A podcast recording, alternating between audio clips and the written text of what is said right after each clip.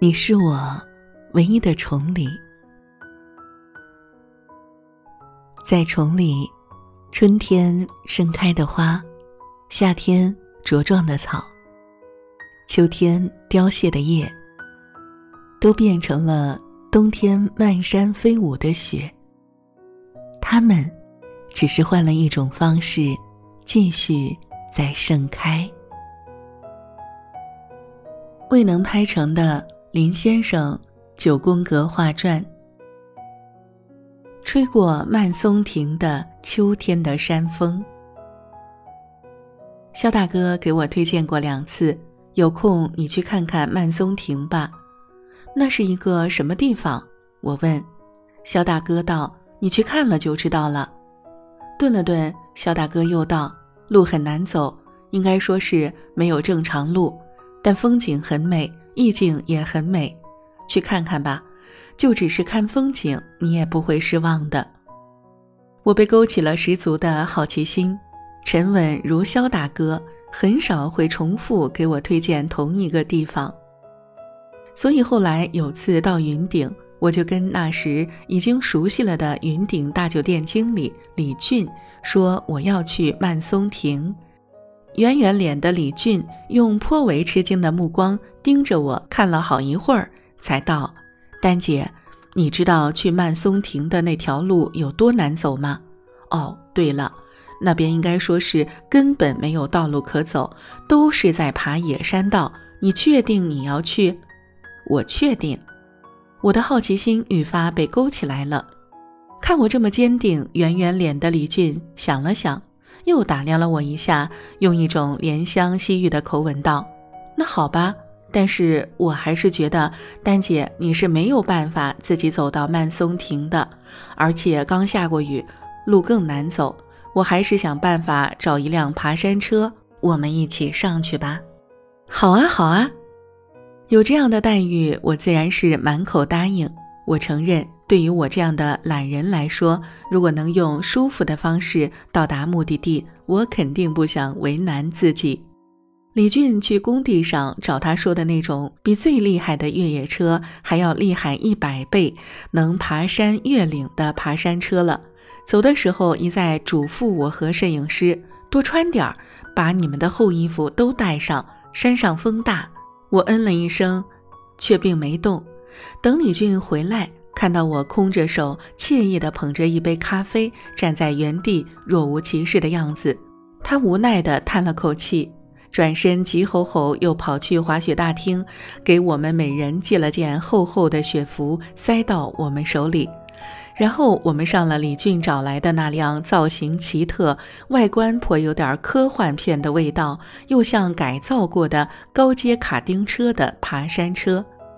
上了车，我们才知道。这辆又酷又悍的车是没有四方玻璃和天棚的，就是说它没有门窗，只有四个巨大无比的轮胎，架着四面迎风迎雨、迎着烈日冲击的座椅，以强悍无比的马力，直直地往没有道路的山上就冲上去了。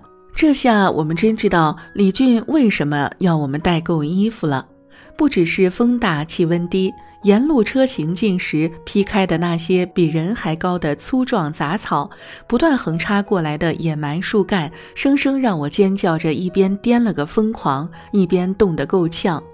我用雪服把上半身裹了个贼紧，脸埋在雪服的帽子里，不敢抬头，但还是冷啊！上身裹住了，双腿被上山后陡然而来的寒冷山风吹得瑟瑟发抖。前座的李俊转过来，看见我狼狈的样子，一脸的预料在先，笑了。然后他豪气地把拿在手上的雪服赞助给了我，我就以上身裹一件雪服，下身再裹一件雪服的奇葩造型，来到了肖大哥口中描绘给我的风景很美、意境也很美的曼松亭。狼狈一路，好在当我们越过一座山坡，来到更远处的一个山顶时，眼前景象真的是震撼到了我。正是秋天，极目远望，四处远近的山峦如静止的海浪，绵延不绝。漫山遍野渐变着的红艳艳的枫林，金黄的树叶跌宕起伏地铺满眼帘，真的只想赞一句：树树皆秋色，山山唯落晖。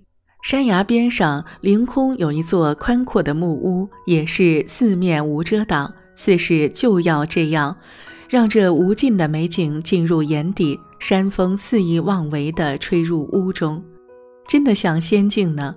像武侠电影和神话故事里才有的场景，肖大哥一点没夸大。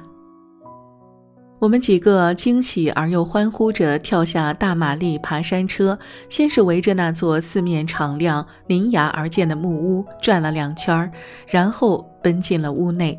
这就是曼松亭。其实用“木屋”这个词来定义它是不对的。屋的意思是围合而成的房子，但曼松亭没有围合，它就是木架于山崖，草结于顶上，所以曼松亭真的就是亭。站在曼松亭里，宽阔的空间里，除了远处的景色，就是几根柱子，除此之外什么都没有。